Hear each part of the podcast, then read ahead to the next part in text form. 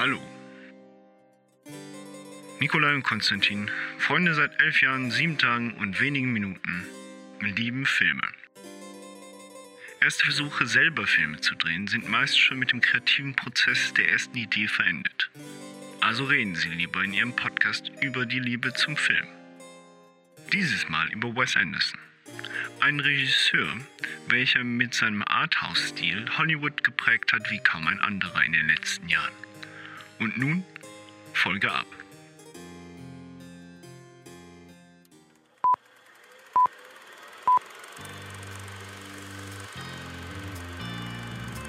What you just said is one of the most insanely idiotic things I have ever heard.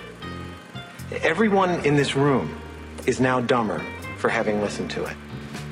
Now, if any of you sons of bitches got anything else to say, now's f***ing time! Who the fuck do you think you're talking to? Oh, yeah? Are you not entertained? Aus der Sofaritze. Quirlige Charaktere, farbenfrohe Bilder und Musik aus den 70ern und 80ern sowie horizontale Kamerafahrten. Das alles macht einen Wes Anderson-Film aus. Oder so ähnlich, Konstantin. Ähm, Wes Anderson. Was Ja. ist Wes Anderson für dich? Wie würdest du Wes Anderson, wenn Wes Anderson ein Geschmack wäre, wie würdest du Wes Anderson beschreiben? Wes Anderson ist ein Geschmack. Also du meinst jetzt eine Eiscremesorte? Zum Beispiel. Oder ein Also, Geruch. Weiß nicht, wenn- halt ein Geschmack. Wenn Wes Anderson eine Eiscremesorte ist, dann ist das ähm, Pfirsich Melba. Nein, ähm, ich weiß nicht. Ich weiß auch nicht. Irgendwas, irgendwas cremiges und doch leicht fruchtiges. So, dass sie das leicht auf der Zunge zergeht, aber doch so einen gewissen Säurekick hat halt. Ja, und am Ähm, Ende noch irgendwas Nachgeschmackhaftes, genau. was dir noch so ein bisschen im Gaumen hängen bleibt. ich Richtig, glaube, am das wäre auch so leicht eine, bitter noch so, so irgendwie noch eine Bitternote. äh, das wäre, glaube ich, auch irgendwie, könnte auch ein Zitat aus dem Wes Anderson-Film sein. Das Eine stimmt. Frage, die sich Charaktere gegenseitig stellen. Und auf die sie sehr schräg antworten. Ja. ja. Was hältst du von Wes Anderson? Ich, ich liebe Wes Anderson. Ich glaube, es gibt auch extrem viele Leute. Ich, Wes Anderson ist einer dieser Regisseure, bei denen du sehr, sehr starke Fronten hast. Klar, es gibt auch viele, die sagen, ja, ja, gucke ich mal gerne an und so. Aber ich glaube, du hast da wirklich sehr starke Fronten. Die einen lieben ihn oder sehr viele lieben ihn für das, was er macht und wie er es macht. Und es gibt auch einen Haufen Leute, die sagen, ich kann damit nichts anfangen.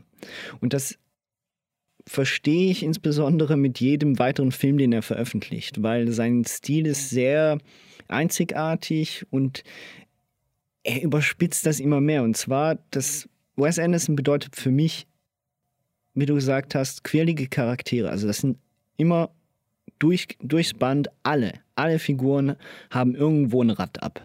Also das heißt, sie haben irgendwo ein Problem eigentlich, wodurch sie in einer Realität wie unserer nicht richtig funktionieren. Aber in der Realität, in der sie sich befinden, halt perfekt funktionieren. Sie, sie ergänzen sich mehr oder weniger. Jeder hat so sein, seine Fehler. Und das zeigt er schön auf. Also Menschen haben Fehler. Und das andere ist ganz bestimmt, Wes Anderson erzeugt eine extreme Stimmung durch Farben, durch Musik, ähm, durch Setdesign. Also ich meine, für mich ist Wes Anderson immer die horizontale Kamerafahrt, wie bei so einem Theaterstück mehr oder weniger, siehst du einmal die gesamte Bühne, dann siehst du die Charaktere, dann siehst du immer noch so eine schöne von oben äh, Vogelansicht auf irgendeinen Schreibtisch oder sonst irgendwas, wo irgendwie äh, wichtige Sachen für diese Figur liegen, wie zum Beispiel Schreibstifte oder sonst was.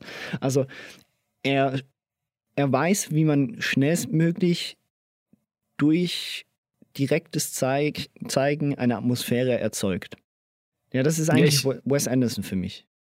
Ich glaube, er hat da relativ viel, was das angeht, auch mit Edgar Wright gemeinsam. Die beiden schaffen es irgendwie durch Bilder, was ja in dem Film äh, auch die Idee ist, aber halt weniger durch, durch gesprochenes Wort, aber mehr durch Bilder Charaktere zu charakterisieren. Und das, das gefällt mir eigentlich an Wes Anderson sehr gut, dass er, wie du es gerade gesagt hast, es gibt dann irgendeine Figur, ist halt ähm, gerade bei den Royal Tenenbaums, wenn die Kinder am Anfang vorgestellt werden und du die Zimmer von denen siehst und, und ob die organisiert sind oder nicht oder depressiv oder was auch immer oder naja, auf jeden Fall, man, man erkennt es an dem Raum, der dort gezeigt wird. Ja, er schafft, also das merkt, merkt man ja auch an den Filmen. Man, es ist irgendwie, man erkennt seine Handschrift, aber es ist eigentlich jedes Mal was komplett anderes. Also vom, von der eigentlichen, vom Set-Design her, von dem, was er ähm, per se zeigt, etc. Also er, er wählt sich ja da auch absichtlich sehr unterschiedliche Szenarien, sagen wir es so. Und doch erkennt man immer irgendwie, okay, das ist Anderson. Ja, das liegt zum Großteil daran, weil seine, jetzt kann man das jetzt negativ sehen oder nicht, das muss, muss jeder für sich selber wissen. Aber das liegt halt zum Großteil auch daran, dass viele Storybeats aus seinen Filmen ähnlich sind. Ich sage nicht identisch, aber ich sage, es sind schon ähnliche Konflikte und, und ähnliche Lösungen. Hm, was wären das für Konflikte denn?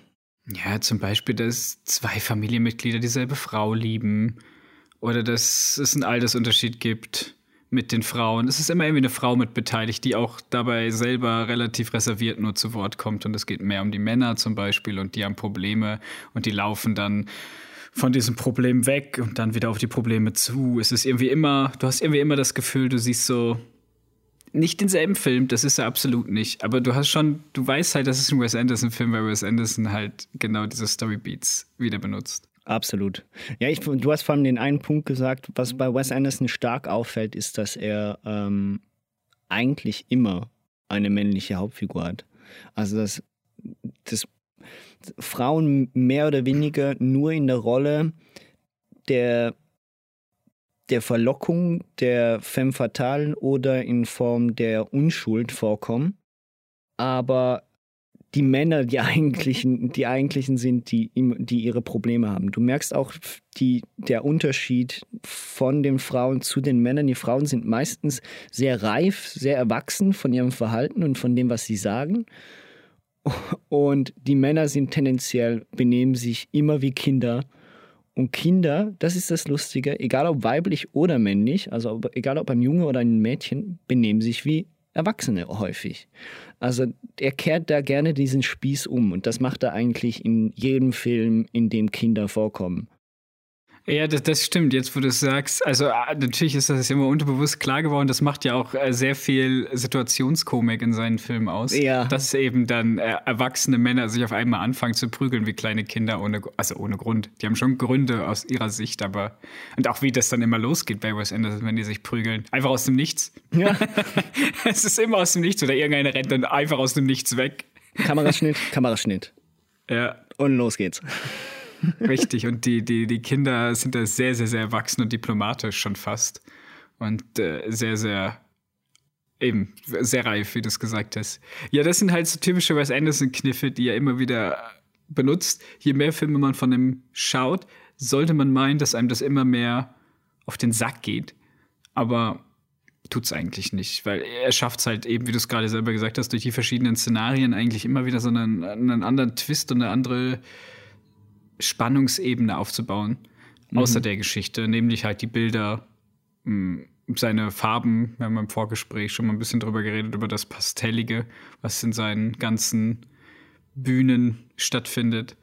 Ähm, ja, ich finde persönlich, du hast gesagt, du liebst Wes Anderson. Ich, ich mag Wes Anderson, also ich schaue mir jeden Wes Anderson-Film gerne an und bin auch auf den neuen gespannt, The Great Dispatch, der dann jetzt hoffentlich dieses Jahr dann noch rauskommt. Ähm, mhm.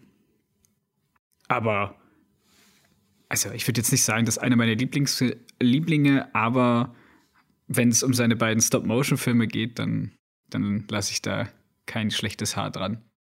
Ja, zu denen kommen wir dann leider erst im nächsten Teil, aber ähm, das muss ich dir auch recht geben. Also seine, er hat mit seinen Stop-Motion-Filmen schon zwei absolute grandiose Filme produziert. Ähm, was aber nicht heißt, dass die anderen Filme in, in irgendeiner Weise schlechter sind. Ähm, sie sind nur anders. Ähm, das sind sie alle. Wir hatten es jetzt vor für diesen typischen Merkmalen von Wes Anderson. Wenn man seinen ersten richtigen Spielfilm anguckt, dann. Durchgeknallt. Ja, genau, dann sieht man so, dann sieht man auf den ersten Blick nicht, dass das ein Wes Anderson-Film ist. Findest du das auch? Das, das stimme ich dir so zu. Der ist von all den Filmen, die er gemacht hat, der, der die unsauberste Handschrift aufweist, sage ich jetzt mal. Da siehst du halt, dass es das allererste war, was er gemacht hat. Man sieht auch da, wie wir damals auch schon bei Christopher Nolan gesagt haben, bei seinem Erstlingswerk, man erkennt auch da schon einige Sachen, die nachher dann in den anderen Filmen äh, perf perfektioniert, aber halt halt ausgearbeitet wurden.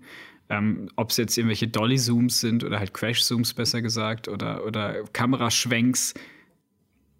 Aber eben, die sind eigentlich noch nicht so vertreten, aber man erkennt schon mal hier und da gibt es einen. Mhm. Also wir reden folglich über Bottle Rocket.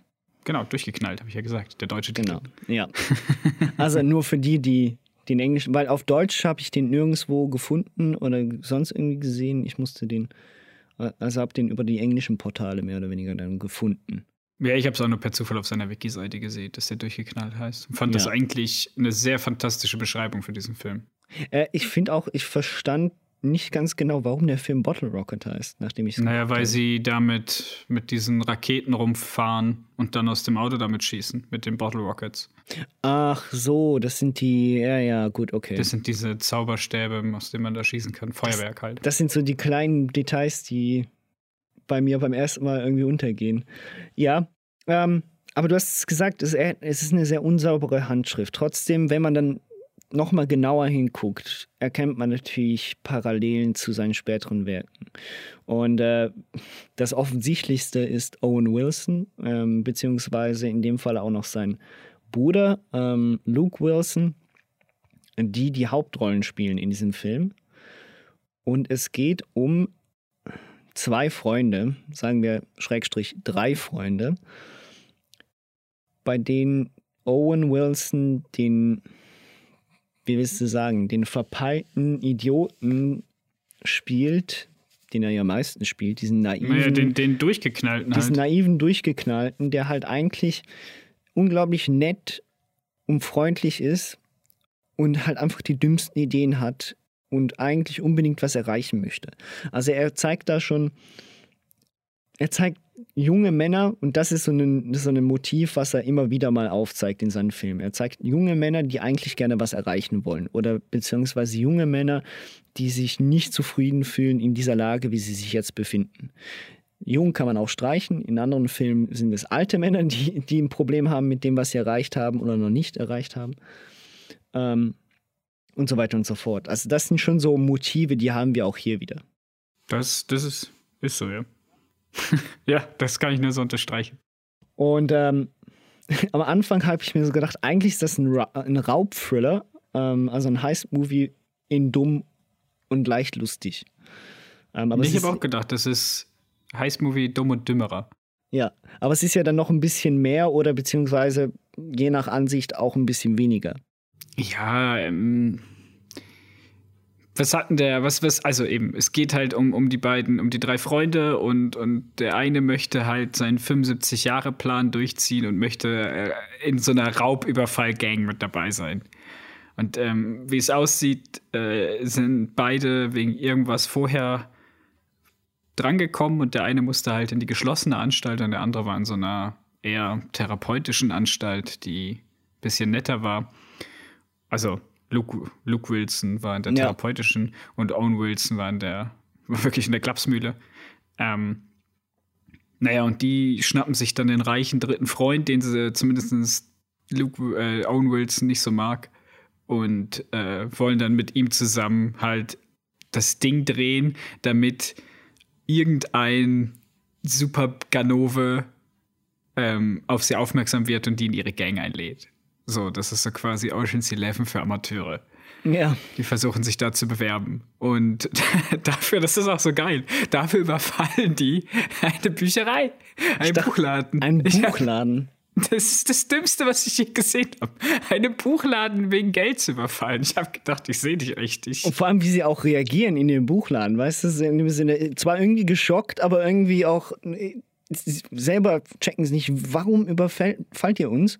Ja. Und das Geilste ist, als dann der Typ ja dann ihn anschnauzt und sagt, dass er ihn dass er nicht so dass er, dass er ihn gefälligst nicht so fluchen, äh, anfluchen soll. Dass er nicht dumm nennen soll. Und nicht dumm nennen soll. Und tatsächlich. er nachher voll freundlich wird. Voll freundlich wird und ihn mit Sir anspricht. Ja. Uh, yes, sir. Sorry. Could you please hand over the money? ja. Oh Mann. Es ist schon sehr gut. Ja. No, it's not. Come on, the, the other one. Let's go. Where's the money? Okay. Put, put it in one of those bags. Get one of those bags. Let's move. Come on, a bigger one, you idiot. What do you Don't think? call me an idiot, you punk. Okay, Do you have a, do you have bigger bags for atlases or dictionaries, uh, sir? Ja, Das aber hat du hast, seine Situationskomik, ja. Und du hast halt auch eben, du, mit Owen Wilson hast du eben, du hast es gesagt, den 75-Jahre-Plan. Und er ist ja auch, er wird ja auch von ähm, Anthony, heißt ja Luke Wilson in dem Film, ähm, von Anthony immer als der Planer, als der, das Mastermind äh, bezeichnet. Was Und was Dummes. das ist auch mega dumm, aber da siehst du auch wieder so eine Gemeinsamkeit, die Wes Anderson eigentlich durch alle Filme zieht. Und zwar, du siehst, er, er hat, Wes Anderson muss ein sehr strukturierter und verplanter Men- Mensch sein. Also der wird für wahrscheinlich jeden Film sich zuerst einmal 20.000 verschiedene ähm, Pläne machen, bis da überhaupt irgendein ansatzweise ein gescheites Skript rauskommt. Also das merkt, zumindest ich habe das Gefühl, das ist so. Und du merkst es auch an verschiedenen Figuren. In fast jedem Film findest du eine Figur, die gerne Pläne macht und die auch Pläne ausführt. Also es wird immer irgendwo aufgezeigt, okay, jetzt wird, wir müssen das und das machen. Folglich gehen wir, äh, folglich klauen wir dieses Ding und dann machen wir das und dann besiegen wir den Bösen. Also das hast du wirklich in fast jedem seiner Filme und das zeigt sich auch hier schon wieder. Ja, ich hätte jetzt, wäre jetzt so weit gegangen, um zu sagen, dass das halt so ein, für ihn ein, ein gutes Mittel ist, um schnell dem Zuschauer klarzumachen, wohin die Reise geht als nächstes. Oder zumindest zu suggerieren, wohin die Reise geht, weil bei einigen Filmen ändert sich das dann schlagartig in eine ganz andere Richtung. Allerdings. Eben auch bei Bottle Rocket, wo sie dann plötzlich in diesem Hotel bleiben, für, oder im Motel, besser gesagt, für ein Drittel vom Film. Also aus diesem Heist-Movie wird auf einmal so ein Selbstfindungstrip und eine Liebesromanze. Äh, Was man nicht ganz Also- durchblickt, ne? Also, weil, das ist halt auch so eine, das ist auch so eine Wes Anderson-Geschichte, oder? Wenn, wenn, wenn ein Mann die Liebe seines Lebens trifft, dann passiert das instant. Die, die sehen sich einmal und dann sind die verliebt. Ja. Die müssen nicht noch irgendwie was miteinander erlebt haben oder sich kennenlernen. Die haben sich gesehen. Das reicht. Die sprechen nicht mehr dieselbe Sprache in Bottle Rocket. ja, stimmt. Also nachher dann schon, aber ja, ja, es ist so. Es ist, äh, Liebe oder allgemein Ro Romantik ist immer auch so wichtig und auch bei Bottle Rocket, man, er trifft ja diese, was ist die Paraguayanin? Oder- Ja, sie kommt aus Paraguay. So, ähm, und er spricht jetzt erstmal gar kein Englisch und er verliebt sich sofort in sie und dann, ich weiß nicht, ist ein bisschen fies, wenn man das so sagt, aber dann dümpelt der Film ja so ein bisschen mit ihnen herum. Also sie haben selbst irgendwie den Plan außer, außer Acht äh, gelassen, beziehungsweise ignorieren ihn momentan, obwohl Dignan ja das die ganze Zeit wieder aufgreifen möchte. Naja, zum einen natürlich, weil der eine nachher abhaut. Genau, das Und kommt das ja noch Auto weg dazu. ist. Oh Mann, ey. Wie blöd muss man sein? Man baut Ja. Gras in, an seinem Anwesen an und dann wird sein Bruder verhaftet dafür. Das finde ich großartig. Ja, und ich finde auch krass, dass sie den wieder rausholen wollen, obwohl der Bruder voll das Arschloch ist. Aber ja, das haben ja auch ähm, so Wes Anderson-Charaktere an sich, dass sie so arschlochhaft sein können, wie Stimmt. sie wollen und trotzdem. Ja, und vor allem noch ein ganz wichtiger Aspekt. Nicht nur eben, nicht, dass man, dass, dass Personen gewisse Arschlöcher sind, sondern dass vor allem innerhalb der Familie du meistens starke Konflikte hast. Was, wie würdest du denn Bottle Rocket so allgemein sehen? Also, ich meine, ist das, merkt man da schon das Genie von Wes Anderson? Ist das ein Film, den man sich auch Genie ist schon ein bisschen übertrieben. Okay, sagen wir, ähm, sieht man da schon die Größe, die er, die er hat, oder ist das mehr so, ja, gut, halt ein Erstlingswerk, aber nichts Spezielles? Also wenn man nicht weiß, und das haben wir auch schon mal besprochen zusammen, wenn man nicht weiß, dass das ein Wes Anderson-Film ist und was Wes Anderson noch so gemacht hat, dann würde man sagen, ja gut, Owen Wilson nuschelt sich da von, von Textpassage zu Textpassage, so wie ich gerade. Und ähm, ja, Luke Wilson ist mir da doch schon sehr sympathisch und verstehe ich sowieso nicht, warum der nicht mehr vorgekommen ist. Ähm, na gut, ich meine, Owen Wilson und Wes Anderson waren ja äh, Schulkollegen und haben ja dann auch zusammen die ersten drei Filme geschrieben. Ja, und vor allem, ich meine, Owen Wilson ist der, der markantere Charakter, ne? Also ich meine, rein vom Aussehen her und wie er redet. Luke Wilson ist, wenn wir ehrlich sind, langweilig. Von, Fandst du? Ich von, nein, nein, ja, vielleicht. Also ich, ich, ich, ich sehe ihn gerne. Also ich habe auch seine Figur gerne gehabt. Aber ich meine jetzt so im Vergleich zu dem, was man braucht, um sich als Schauspieler durchsetzen zu können in dieser Riege, oder? Das weiß ich nicht. Ich glaube, da muss einfach deine Nische finden. Ja, und die hat er halt einfach nicht gefunden. Ne? Owen Wilson scheint doch ein bisschen der kreativere Mind von den beiden zu sein. Und deswegen hat das natürlich insbesondere mit Wes Anderson auch weit gebracht. Ja, auf jeden Fall zurück zu Bottle Rocket als Film ich finde ihn okay, ist ein schöner Indie-Film. Er hat seine Situationskomik. Wenn man nachher drüber nachdenkt, das ist auch so ein Wes Anderson-Ding bei mir. Wenn ich den, wenn ich Wes Anderson-Film alleine schaue, dann lache ich zwischendurch auch, aber weniger, als wenn ich mich nachher mit jemandem drüber unterhalte und mit drüber und mit dem drüber spreche, wie schlimm die Situation, also wie, wie skurril diese Situationen eigentlich sind, in denen die Charaktere vorkommen. Während man das guckt, finde ich, ist das gar nicht so, ja, ja, okay. Und dann denkst du drüber nach, so wie bei den Simpsons meistens auch. Und denkst du, mein Gott, die haben echt jetzt diesen Bücherladen ausgeraubt, um dick irgendwo im Business zu sein. Aber ja, also ich fand den okay. Ich habe ihm wirklich eine Durchschnittswertung, glaube ich, von zweieinhalb gegeben. Kann man sich mal angucken. Also ist jetzt wirklich mit Abstand der schlechteste Wes Anderson-Film. Ja. Aber es ist ja nur das erste Werk. Also eben, es ist noch kein Meister vom Himmel gefallen. Und dass die Filme nachher später alle besser werden, das, das weiß man, wenn man die gesehen hat. Ja, man hatte in, ähm, mit Bottle Rocket dann so seinen ersten Film gehabt und man ähm, konnte, konnte schwer einschätzen, was da überhaupt noch kommt. Mit seinem nächsten Film hat er dann aber schon gezeigt, in welche Richtung es geht, ähm, was auch sein Stil ist und was er sein wird und auch bleibt. Ähm, 1998 ist Rushmore erschienen.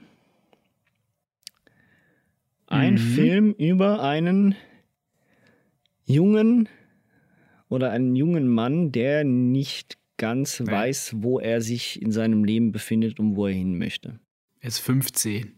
Ja, aber er, auch da wieder, man sieht, die Figur strahlt ja eine eine starke Seriosität und Reife aus für das, was er, er eigentlich möchte ist. seriös und reif sein, aber das ist er halt eben genau nicht.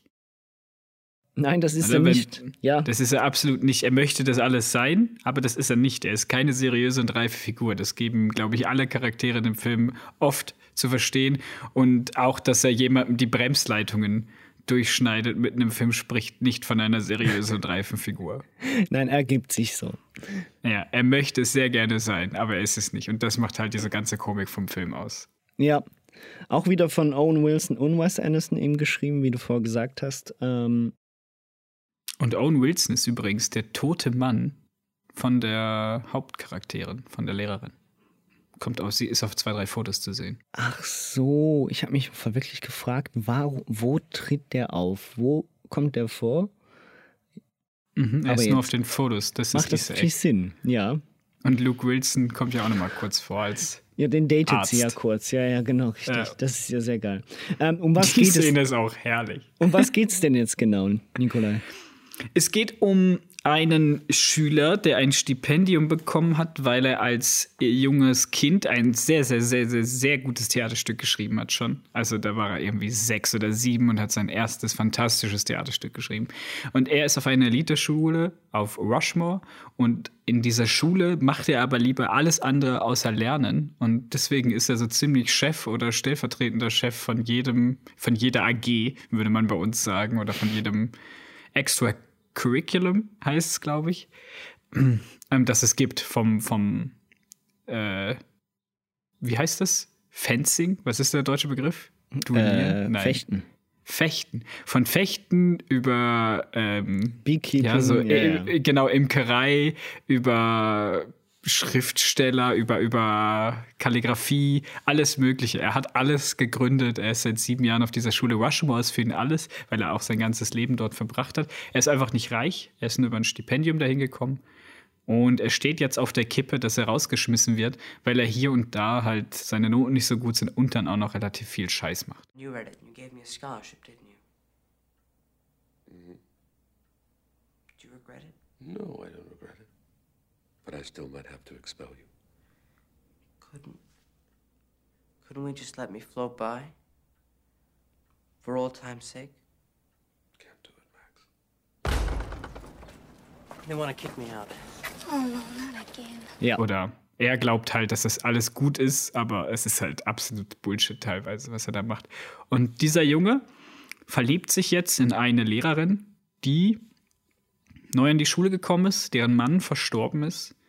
Und er ist 15 und glaubt halt dadurch, dass er ja so seriös und erwachsen rüberkommt, dass er das Herz dieser Lehrerin gewinnen kann, die er aber absolut nicht mehr will als normale Freundschaft. Und dann kommt noch Bill Murray hinzu, der der Vater von zwei Kindern ist, die auch auf dieser Schule sind, der total verbraucht ist schon, dieser Mann. Ja. Ähm, seine Frau betrügt ihn und er verliebt sich auch in die Lehrerin und er ist auch Freund von diesem Jungen. Und dann gibt es diese Dreiecksbeziehung, beziehungsweise eigentlich ist es Nullbeziehung. Ähm, und es entsteht ein, ein Streit in der Freundschaft der, des Jungen und des alten Mannes. Ja. Das ist so eigentlich die, die Geschichte, ohne dass ich jetzt allzu viel spoiler. Also ich meine, er, er sieht sich ja auch, äh, genau, also er sieht sich ja tendenziell einfach auch als, als, als visionär und revolutionär an dieser Schule. Ähm, für ihn ist diese Schule sein Leben. Das merkt man ja an und er hat ein Problem damit, überhaupt von dieser Schule zu gehen. Ne? Er wird dann mehr oder weniger fast gezwungen dazu gehen zu müssen. Ist halt auch wieder interessant, ne? Also dann diese Dreiecksbeziehung, ein 15-Jähriger ähm, verliebt sich in eine, was ist sie? Vielleicht Anfang Mitte 30, 30, Mitte 30.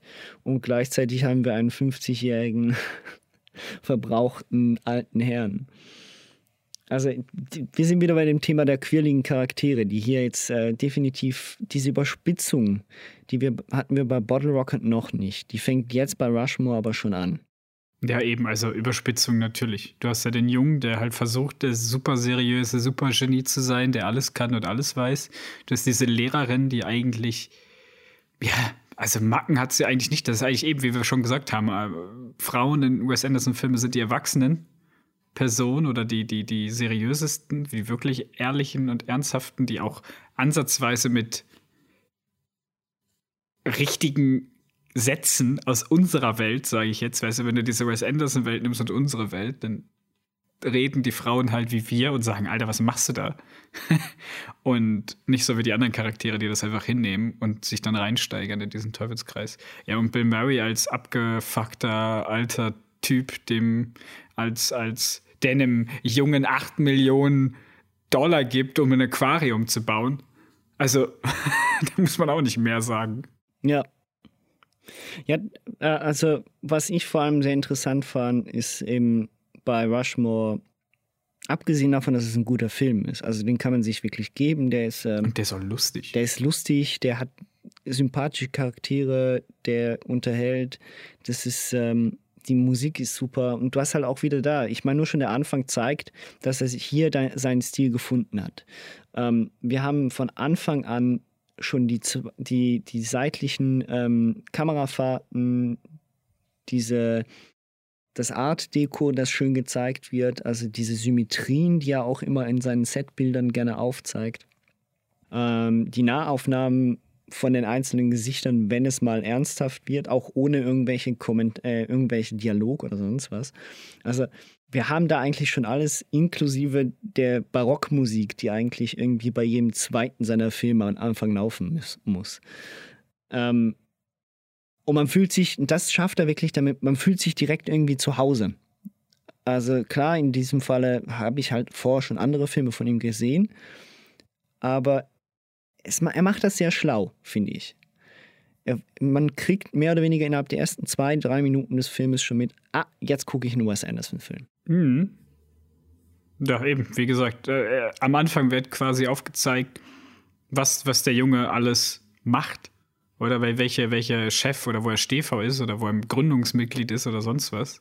Und das wird halt wirklich schön. Und das hört auch nicht auf. Das sind irgendwie 40, 50 Sachen gefühlt.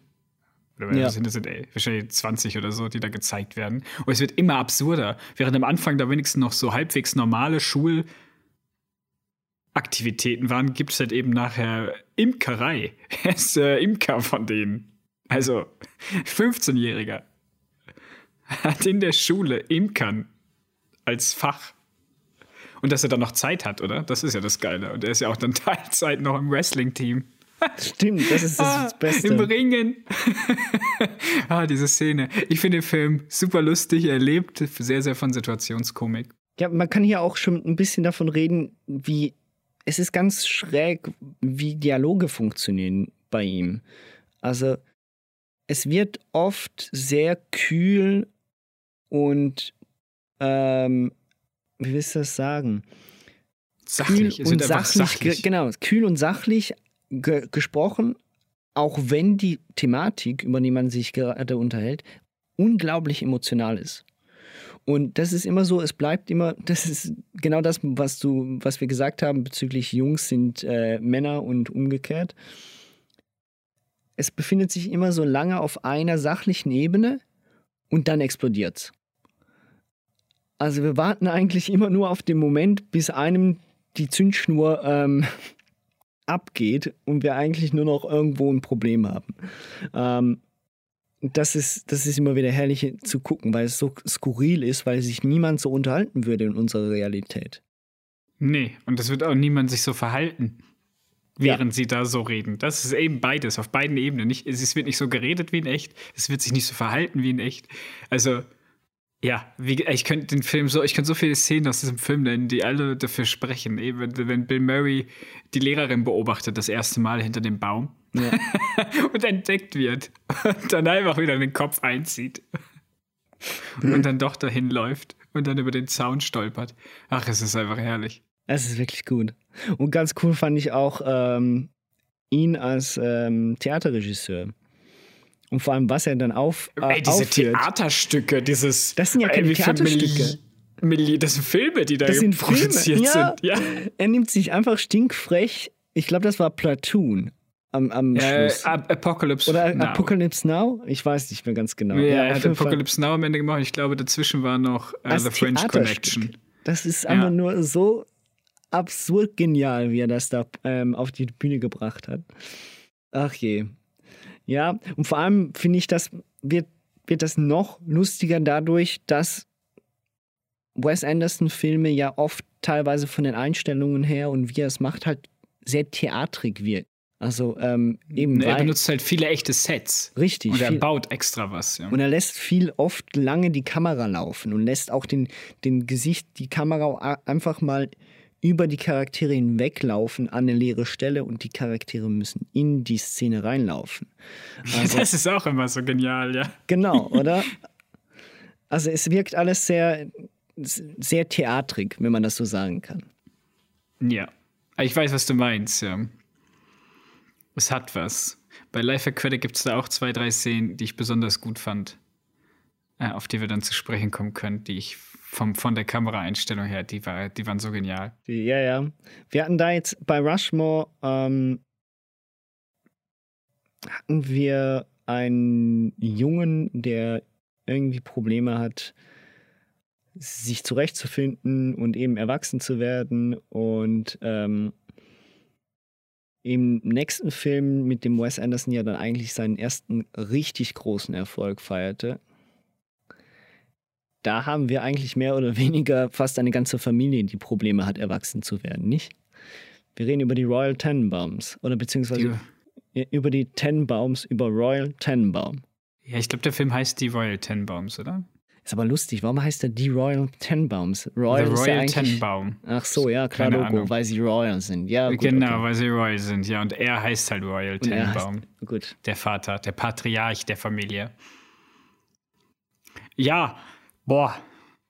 Boah, das ist. Ich hab, wir haben schon drüber geredet. Ich habe es dir schon gesagt, nachdem ich den Film geguckt habe, mein absoluter Liebling. Also von, von den frühen Werken ist das mein absoluter Liebling, von Ah, ja? denen, die ich jetzt noch dazu geguckt habe. Ja, definitiv. Royal Tenenbaums, ich weiß nicht warum. Äh, es passt einfach alles. Oder die, die Kameraeinstellungen sind gut. Ich mag, wie die Charaktere vorgestellt werden als Kinder. Ben Stiller im Tracksuit ist einfach fantastisch. Auch dieser Schwarze bei der Beerdigung. Oh Gott, ich konnte nicht mehr. Seine beiden Kinder. Und ähm, ja, dass halt alle so Probleme haben. Und aber das ist halt so ein Wes Anderson-Ding. Eben, das haben wir gesagt, die haben alle immer Probleme, die sind alle immer queerlich. Und ich finde, da, da schafft das einfach auf den Punkt zu bringen. Und dieser Film versprüht so eine Melancholie. Mhm. Und trotzdem ist es so ein Feelgood-Film. Ja. Und das ist halt so eine Mischung, die habe ich trotz meiner sehr, sehr vielen Filme, die ich schon gesehen habe und auch der anderen Wes Anderson-Filme, habe ich so nicht noch mal wie bei dem Film gesehen. Für mich ist das so wirklich die Mischung zwischen Melancholie, Feelgood, wenn du nicht weißt, wie du dich gerade fühlst, wenn vielleicht auch ein bisschen verloren bist, ey, dann guck den Film und dann hast du äh, das filmgewordene Gefühl vor dir, oder? Ja. Ey, Mehr kann ich dazu nicht sagen. Eben die Story, da geht es um eine Familie, die scheinbar, also die drei Kinder, ähm, von denen einer adoptiert ist. Das ist wichtig, weil das wird immer wieder gesagt. ähm, es ist eigentlich nicht wichtig. Es ist, also es ist schon wichtig, aber äh, in der Realität wäre es nicht wichtig. Aber scheinbar wird da ein großer Deal draus gemacht in dem Film. Und ähm, jedes von diesen Kindern hatte eine sehr, sehr große Gabe und Stärke. Und aus irgendwelchen Gründen ist das Ganze dann im Erwachsenenalter auseinandergegangen und geflö. Also die Familie hat sich lange nicht gesehen. Und dann passiert etwas, nämlich die Frau von einem der Kinder stirbt oder von, von einem, ja, ich bleibe über den Begriff Kinder, obwohl die alle erwachsen sind. Auf jeden Fall, die Frau stirbt, von Ben Stiller stirbt und er macht dann ein Jahr lang so Drills mit seinen Kindern, dass er safe ist und dass seine Kindern nichts passiert, weil er so Angst hat und so viel Verlustangst. Ähm, und dann sperrt er sich halt aus und kommt nicht mehr rein und ruft dann seine Mama an und sagt, dass er zu seiner Mutter muss und dass er da jetzt übernachten wird für eine Nacht und seine Kinder mitbringt. Und dann geht er dahin.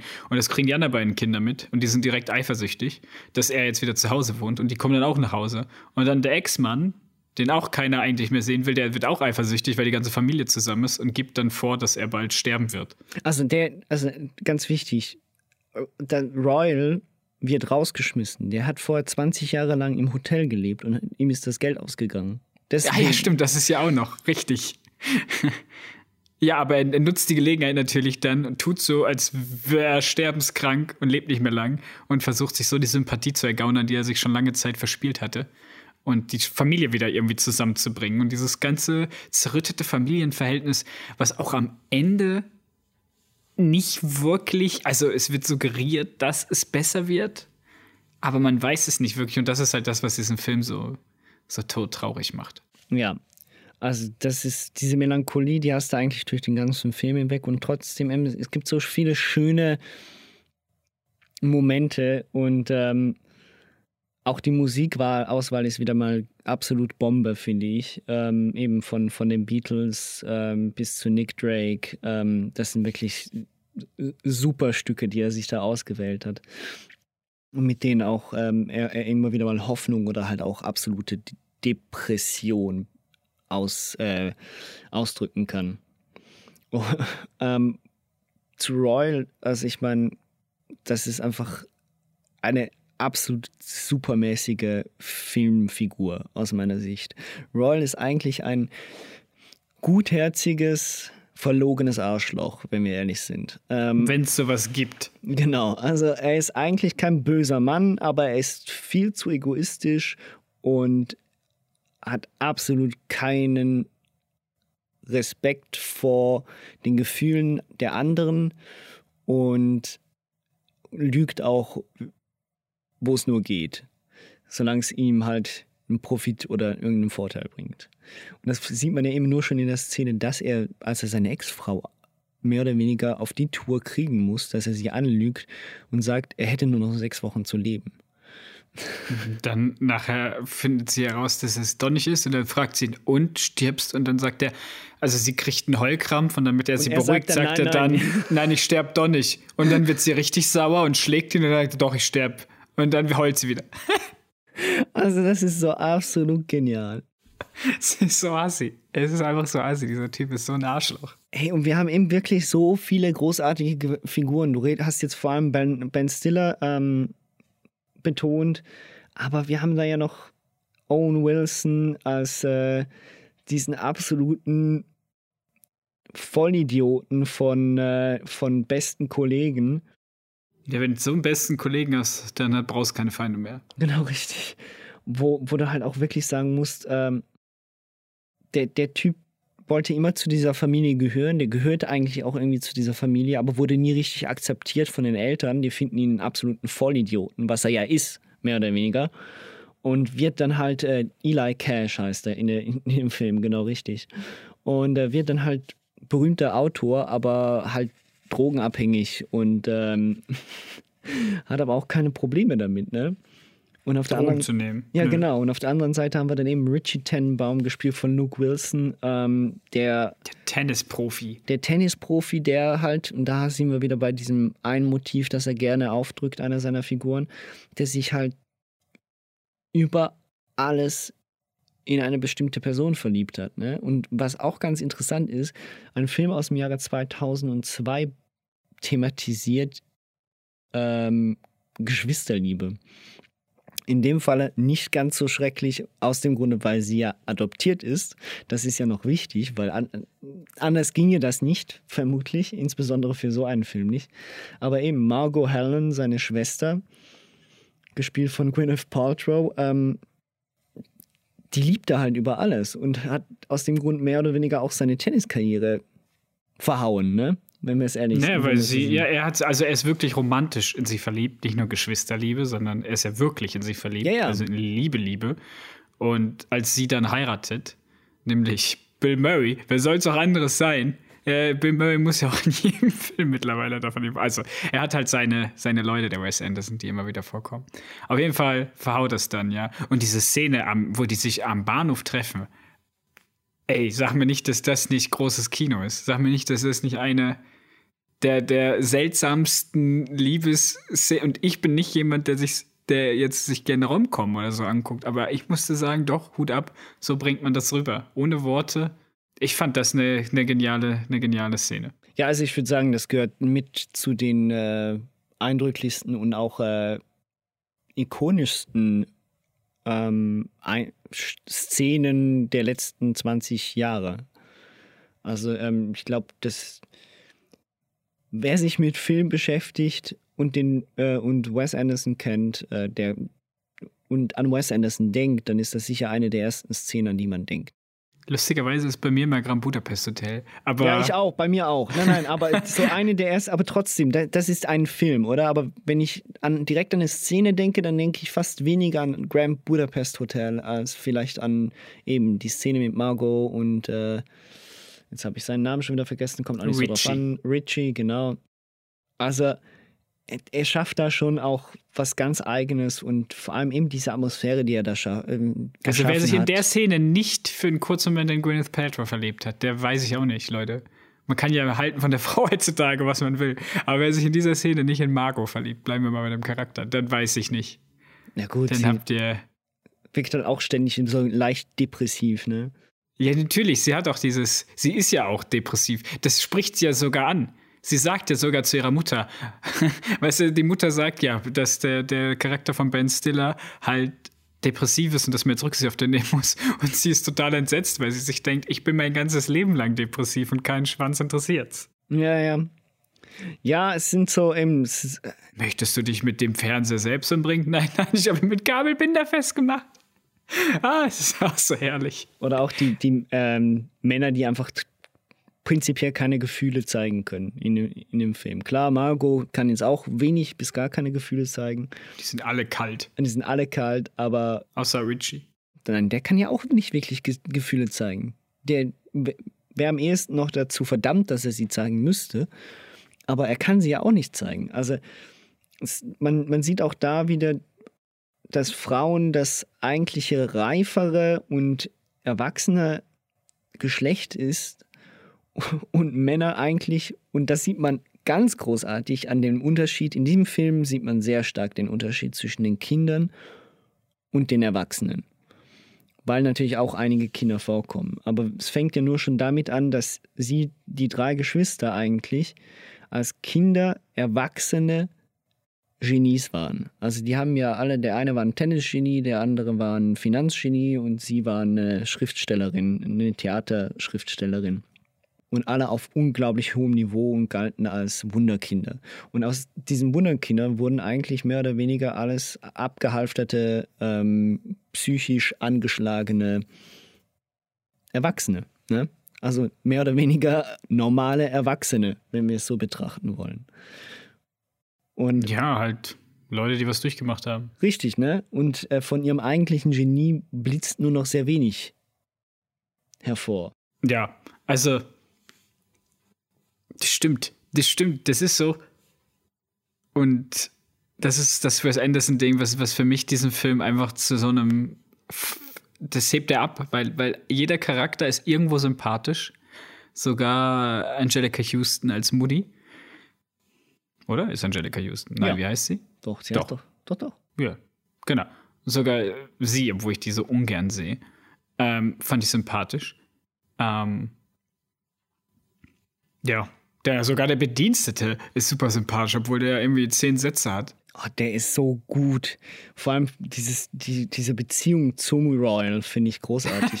Da wir auch jedes Mal genau richtig. That's the last time you put a knife in me.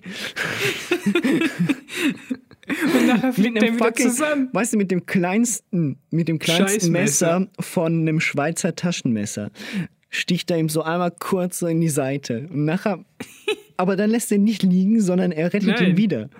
Ja, natürlich. Er ist ein super Typ. Es- äh, Warum? so gut. weißt du, es macht auch gar keinen Sinn. Nein.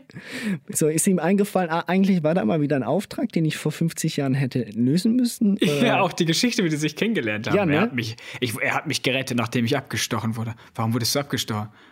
ich hatte ein Kopfgeld auf mich und er hat mich abgestochen. Ja. He saved my life, you know. 30 years ago, I was knifed in a bazaar in Calcutta. He carried me in the hospital on his back. Who stabbed you? He did. Well, there was a price on my head, and he was a hired assassin. Stuck me right in the gut with a shiv. Seitdem ist er bei uns in der Familie. Also das ist wirklich, ja, also Royal Tenenbaums ist, glaube ich, auch so, wenn man sich die, die ganzen Filme aus, seiner An aus seinen Anfängen nimmt, sagen wir, wir machen einen Schnitt bei, bei wie wir es auch heute machen, bei Darjeeling ähm, Limited, dann ist Royal Tenenbaums so, um auch wieder auf Christopher Nolan zurückzukommen, Royal Tenenbaums ist der Film, bei dem er seine Formel mehr oder weniger perfektioniert hat. Also der Film, der am, am stimmigsten ist, der einfach funktioniert, bei dem die Figuren alle ein, eigenständig und sympathisch sind in ihrer Art und Weise, bei der die Geschichte einen berührt und ähm, bei der diese typische Wes Anderson-Melancholie am besten durchschimmert. Ja. Ich sag ja, der traurigste Feelgood-Film, den ich je gesehen habe. Es hat was. Ja, du hast da geschrieben, oder? Ja, Das, was habe ich mir hier gerade angeguckt? Einen solch traurigen genau. Film habe ich schon lange nicht mehr gesehen.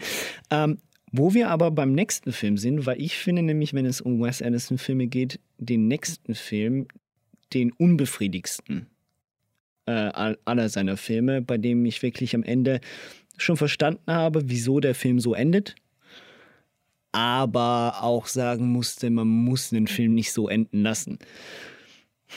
Ähm, wir reden hier über Life Aquatic. Ähm, der Zusatztitel ist mir jetzt gerade entfallen.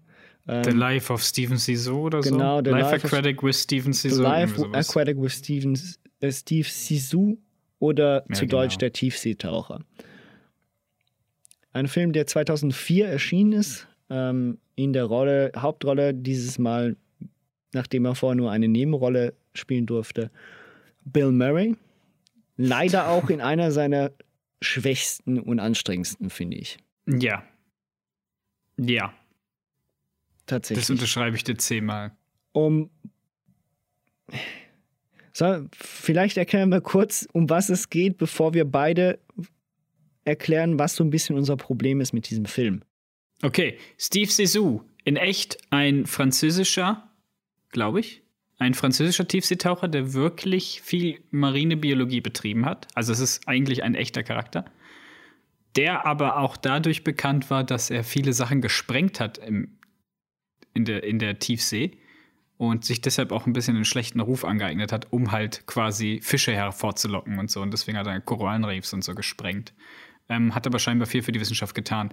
Und Wes Anderson hat sich jetzt halt quasi diesen Charakter genommen und darum eine verquirkste Story geschrieben, wie er zwei Dokumentarfilme macht, die bei dem einmal sein, sein bester Freund gestorben ist und jetzt durch, durch einen angeblichen Jaguarhai, den er noch nie gesehen hat, aber wo er glaubt, dass er existiert, und versucht jetzt diesen Jaguarhai ausfindig zu machen.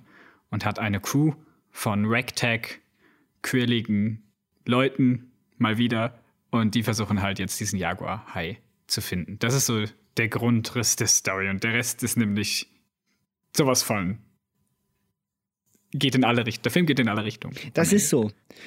Ich habe das ist mein größtes Problem an diesem Film. Ich habe mir durch den ganzen Film mich gefragt, was will mir dieser Film eigentlich erzählen? was, was will dieser Film jetzt eigentlich zeigen? Weil, und das ist der Punkt, an sich ist ja das Ziel seiner Reise, seinen gefressenen Freund zu rächen. Also diesen, was war es, Jaguar-Hai? Diesen Jaguar-Hai yeah, zu finden. Jaguar Shark. und ja. zu töten. Und was ist denn daran wissenschaftlich? Rache. Und das, das Ganze, das Ganze, also eben, bestimmte Dialoge sind auch da genial und auch bestimmte Einstellungen sind super und so. Aber der Film verläuft sich irgendwo in der Mitte zu stark in die verschiedenen Handlungsstränge der einzelnen Figuren, habe ich das Gefühl.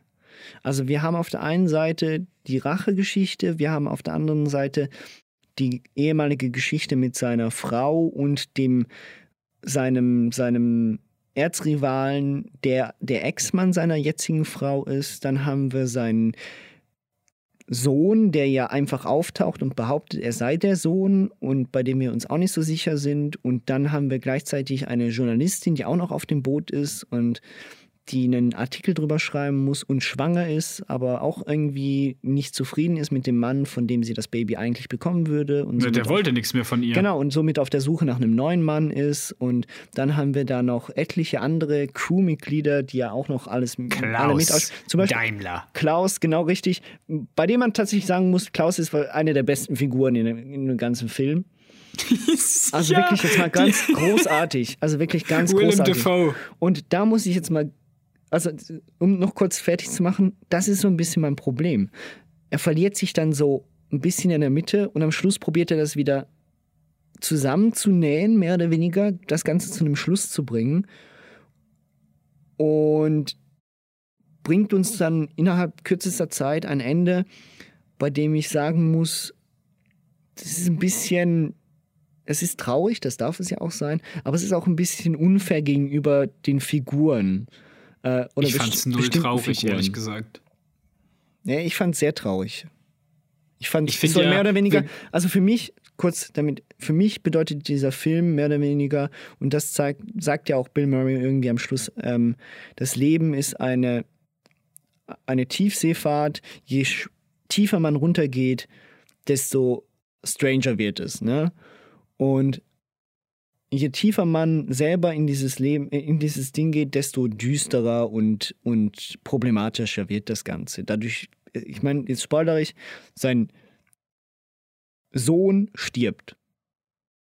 Genauso wie sein bester Freund gestorben ist.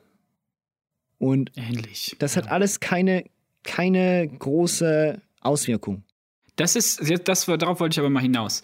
Äh, eben äh, so eine kleine Klammerbemerkung zu Wes Anderson und Tode in seinen Filmen. Mhm. Die fühlen sich alle so an, also dadurch, dass Wes Anderson ja diese sehr, sehr krasse Komik hat, dieses ulkige, dieses sehr strange, dieses kauzige, hast du eigentlich nie das Gefühl, dass irgendwelche Charaktere jetzt in Gefahr sind. Stimmt. Oder so geht das mir. Ich habe immer das Gefühl, nee, das ist ja ein gute Laune-Film, das ist alles lustig, das ist immer. Immer wenn es um Gewalt geht, auch die Schießereien, die stattfinden, da schießen die alle meistens ihre ganzen Magazine überall daneben, bis dann mal irgendeiner mal irgendwo was trifft, oder? Und in den meisten Fällen wird das dann, haha, lustig, jetzt trägt er ein Armband oder sowas. Da, wo er erschossen wurde. Ja. So, oder angeschossen. Also ich meine, hier der, der Ex-Mann wird ja eigentlich ins Herz geschossen und der steht einfach auf Ja. und läuft dann weg. Weißt du, so, also viele Sachen, also nicht nur in Life Aquatic, auch in anderen Filmen von Wes Anderson, sind, oder diese Gefahr wird nie wirklich bewusst, bis es dann soweit ist, dass wirklich jemand jetzt gestorben ist. Und dann macht es auch meistens Schnitt, jetzt ist der tot. Und jetzt gibt es eine Beerdigungsszene. Jetzt sind alle kurz traurig, aber dann geht's wieder weiter. So, und das ist deswegen auch bei dem Film, ja klar, das war jetzt am Ende, da kam nicht mehr viel danach, aber auch da war das für mich so wieder urplötzlich und hat mich nicht mitgenommen deswegen. Weißt du, es gab nicht so eine, und ich mochte auch den Charakter nicht wirklich, muss ich auch dazu sagen. Also, ich fand den jetzt halt nicht so traurig, wie er vielleicht hätte sein müssen. Ja, verstehe ich. Ähm, es ist, geht, geht auch gar nicht darum, dass es per se sehr traurig ist, sondern es geht mir darum, dass es, ähm, dass ich es traurig finde, mehr oder weniger, wie dann die Figuren, dass die Figuren eh schon ein Problem haben für mich. Also ich habe ein Problem gehabt, eine Bindung zu den Figuren aufzubauen und dass sie dann schlussendlich äh, die einzige Figur, die mit der ich eine halbwegs eine Bindung aufbauen konnte, halt einfach undankbar dann halt draufgehen lassen. Ähm, ich Dafür haben wir versteh- Klaus. Ich, ich verstehe, ich verstehe, ja gut, okay, ich verstehe halt die, die Message dahinter nicht. Und dann können wir über Klaus reden. Willem Dafoe. Thank Genial. you. Thank you for not picking me in your team.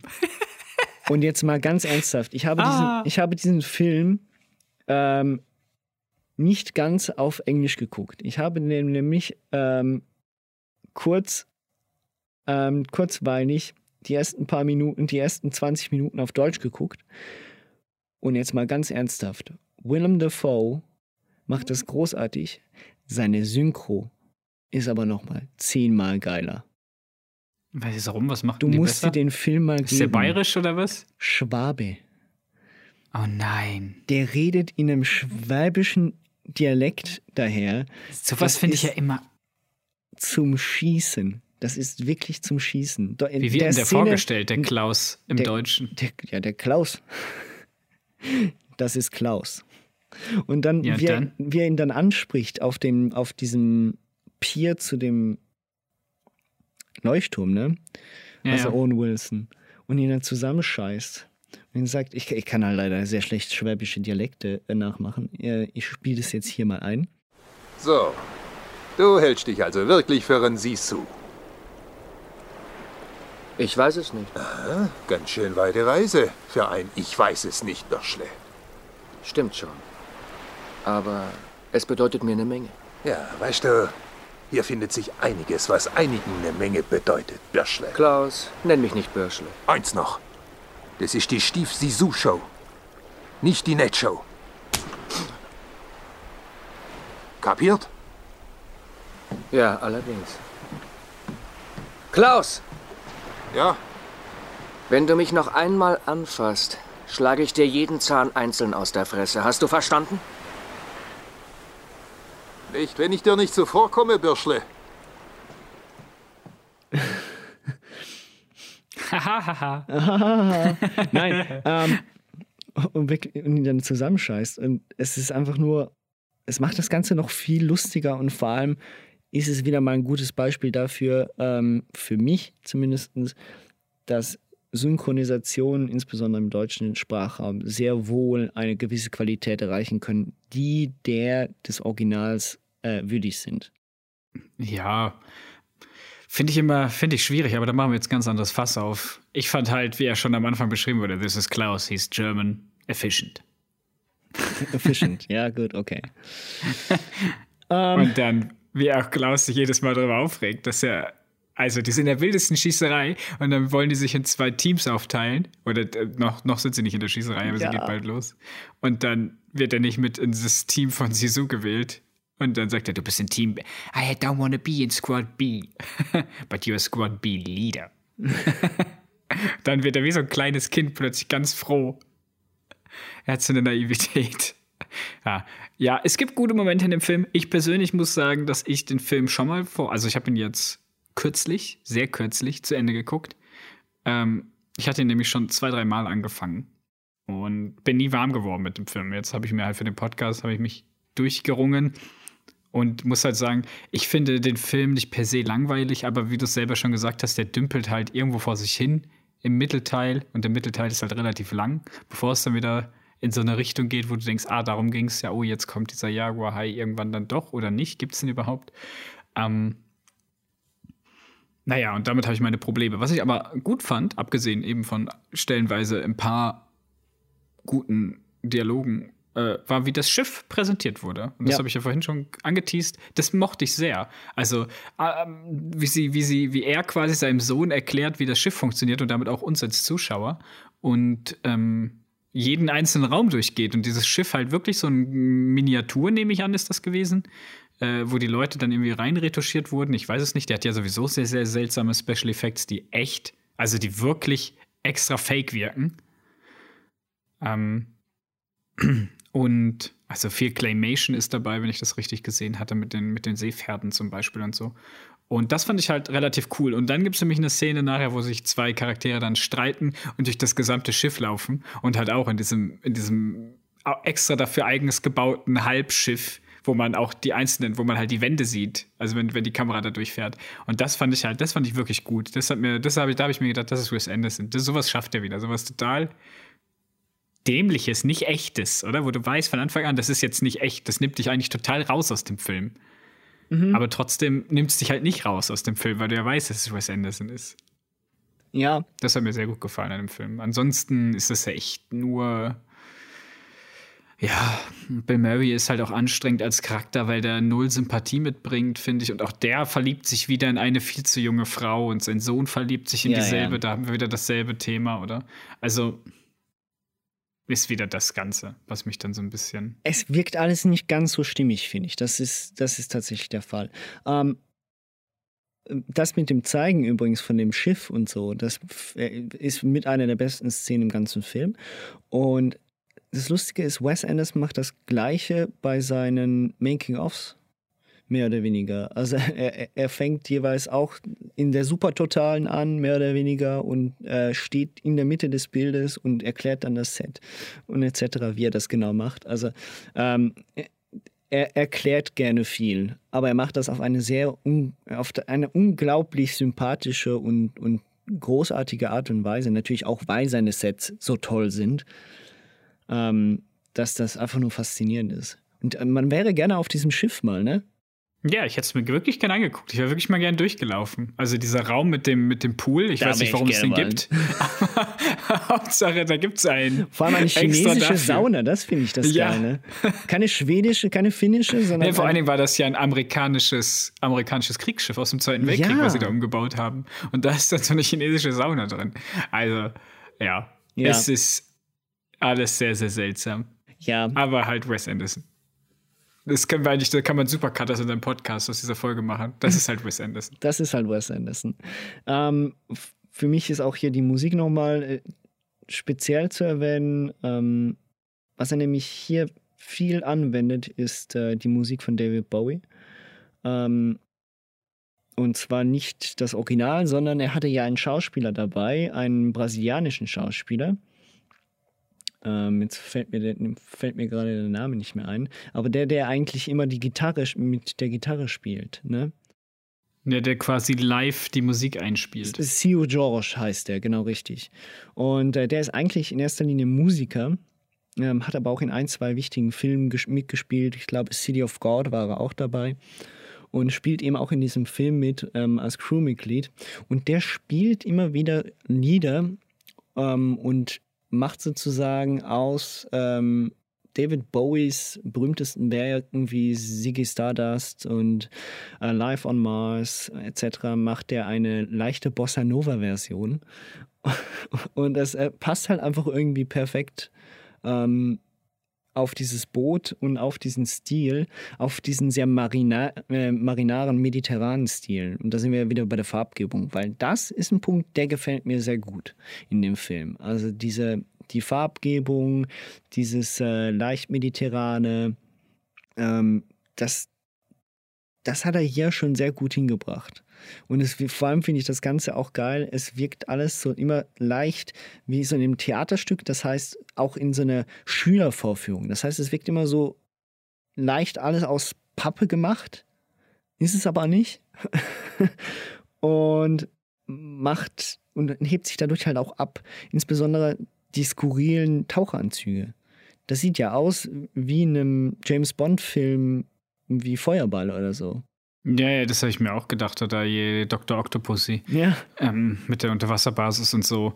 Ja, das hat alles schon so was, ein bisschen Belliges eben. Äh, für mich sollte das, glaube ich, diesen, sollte das der Film im Film sein, oder? Er macht ja diesen Dokumentarfilm. Ja. Und jedes Mal, wenn es diese sehr, sehr billigen und vorführen, weißt du, wenn sie dann an der Karte stehen und zeigen, wo was ist, glaube ich, sollte das immer Teil des Dokumentarfilmes sein. Und darum wirkt das dann plötzlich auf einmal alles so gestellt und sehr leidenhaft, weil die Dokumentarfilme, äh, wird ja auch gesagt, sind ja schon lange nicht mehr das, was sie mal waren, was er da im letzten Jahrzehnt gemacht hatte. Ja, du hast äh, vorhin noch einen Punkt angesprochen, der auch sehr typisch für Wes Anderson ist, finde ich, und zwar diese Annahme des Todes. Das heißt, Tod ist nichts, was ähm, per se Lebens.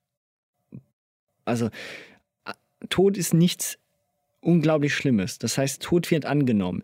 Bei Wes Anderson-Filmen ist es schon fast so konträr, dass Tod halt einfach so, ja, ja, gut, okay, er ist gestorben. Hm, schade. Ne? Wobei auch in fast jedem Film jemand stirbt. Aber es oder? stirbt das ist auch ja das eigentlich auch. Genau richtig. Also das heißt, es wird, es wird eigentlich, diese Annahme des Todes ist eine Sache, die aber nur ganz kurz geht in den Filmen. Das heißt, es ist immer traurig, wenn jemand stirbt, aber es wird nicht lang thematisiert.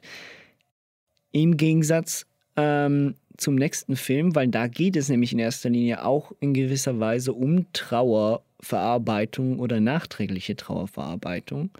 Ähm, wir reden über Darjeeling Limited, ähm, ein Film über drei Brüder, die sich eigentlich nicht so richtig leiden können ähm, und sich auch schon lange nicht mehr gesehen haben und dann auf einen Trip in Indien gehen mit dem Darjeeling Limited, einem Zug. Richtung Nepal. Richtung Nepal. Und äh, das mit der Absicht, Sich Mut- selbst zu finden. Sich selbst zu finden und, Das ist die Hauptabsicht.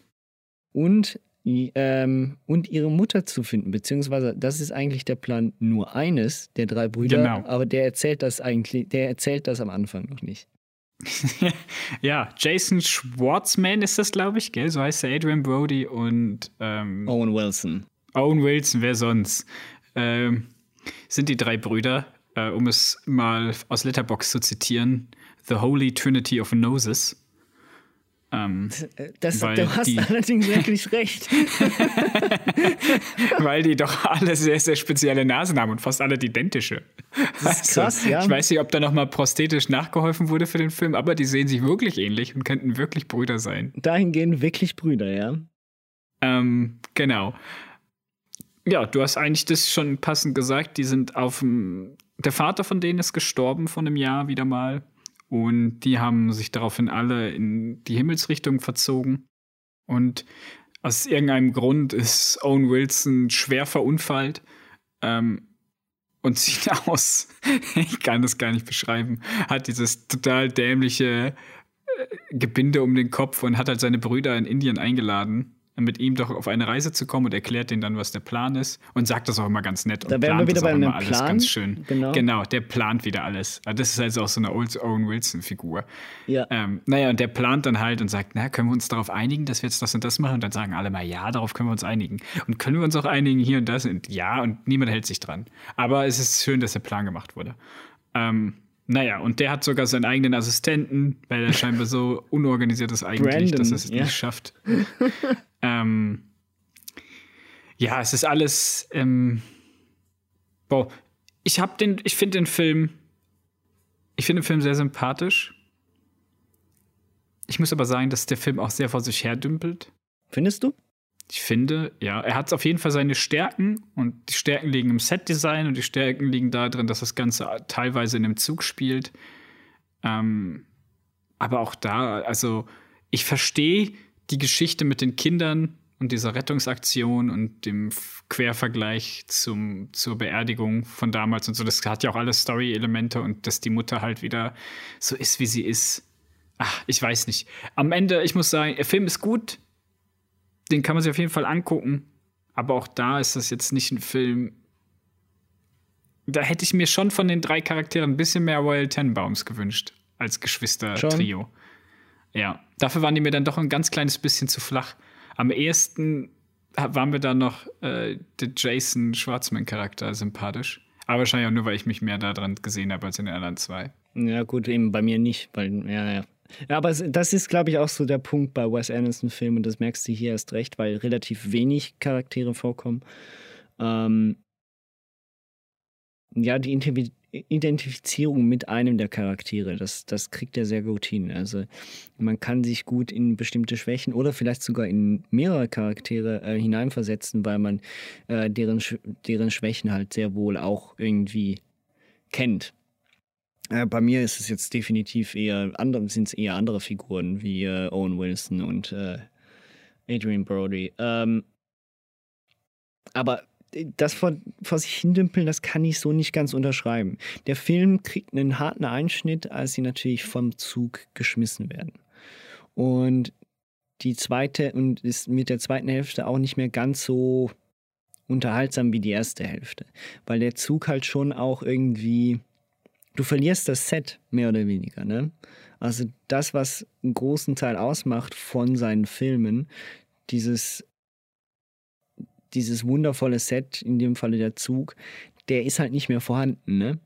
Ähm, ja, ist aber natürlich. Sind die ja dann auch nicht irgendwo in der Großstadt gestrandet ist, oder so, weil es wo du noch was machen kannst, sondern die sind im kargen Eiland. Ist aber natürlich auch für mich ein bisschen halt eine Allegorie ähm, dafür, dass sie halt off the rails sind ab da. Also sie haben das Gefühl, oder zumindest äh, die Hauptfigur, äh, zumindest Owen Wilson, jetzt weiß ich leider seinen Charakter nicht mehr, Die ähm, hießen, hatten alle blöde Vornamen wie immer. Jack, Francis, Henry, ähm, Francis, so. also das, der Plan geht nicht auf. Das heißt, ähm, das funktioniert so nicht und sie sind halt eben, es ist alles, äh, man, es funktioniert halt nicht so, wie man es gerne hätte.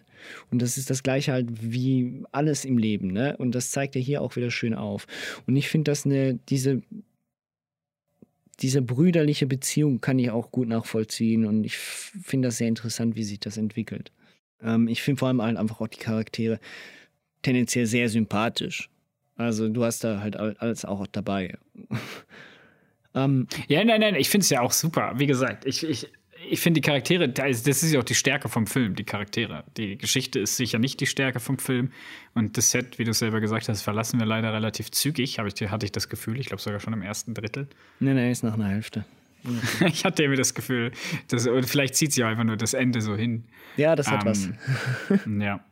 Ich habe ja dazu noch dann den Kurzfilm geschaut gehabt, äh, bei dem quasi die, der Charakter von Jack, also von Jason Schwartzman und damit auch Nicole Kidman, äh, sorry, Natalie Portman meine ich natürlich, die ja bis dahin nur am Ende in einer Szene vorkommt, wo sie im Bett liegt. Richtig. Ja, den habe ich noch nicht gesehen.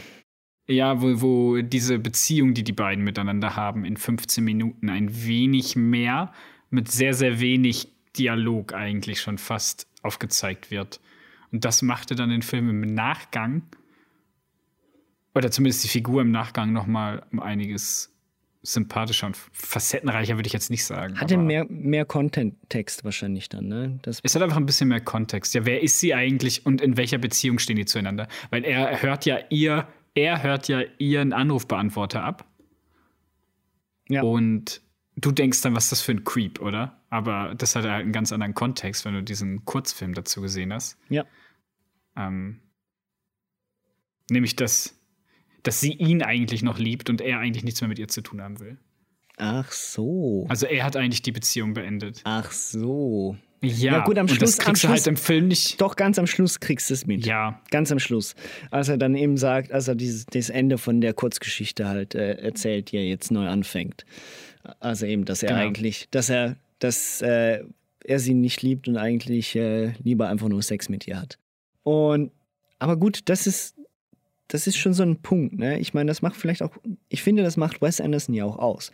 Wes Anderson, andere F äh, Regisseure haben die Tendenz, alles erklären zu wollen, alles zeigen zu wollen. Das heißt, ähm, das merkt man nicht nur, das merkt man unter anderem auch an der Kameraführung. Das heißt, wenn eine Figur aus der Szene geht, dann geht sie für einen Moment wirklich aus der Szene. Und es wird nicht einfach es wird nicht jedes Mal mitgeschnitten, close-up, was macht die Figur jetzt? Man sieht ihn am Telefon, man hört, was er sagt, man sieht vielleicht noch einen Schnitt auf die andere Figur, die am anderen Ende der Telefonleitung ähm, sitzt.